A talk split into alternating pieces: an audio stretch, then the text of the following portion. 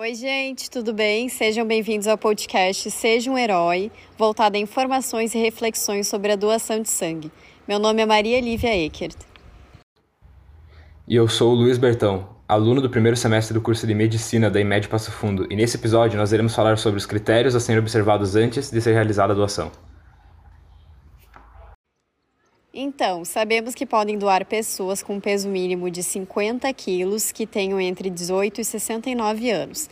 Também pode ser aceito candidatos à doação de sangue com idades entre 16 e 17 anos, havendo consentimento formal do responsável legal deste.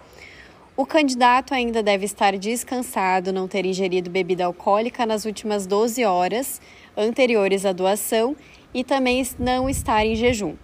Além disso, no dia da doação é importante estar muito bem hidratado. Quem for doar precisa levar um documento oficial com foto.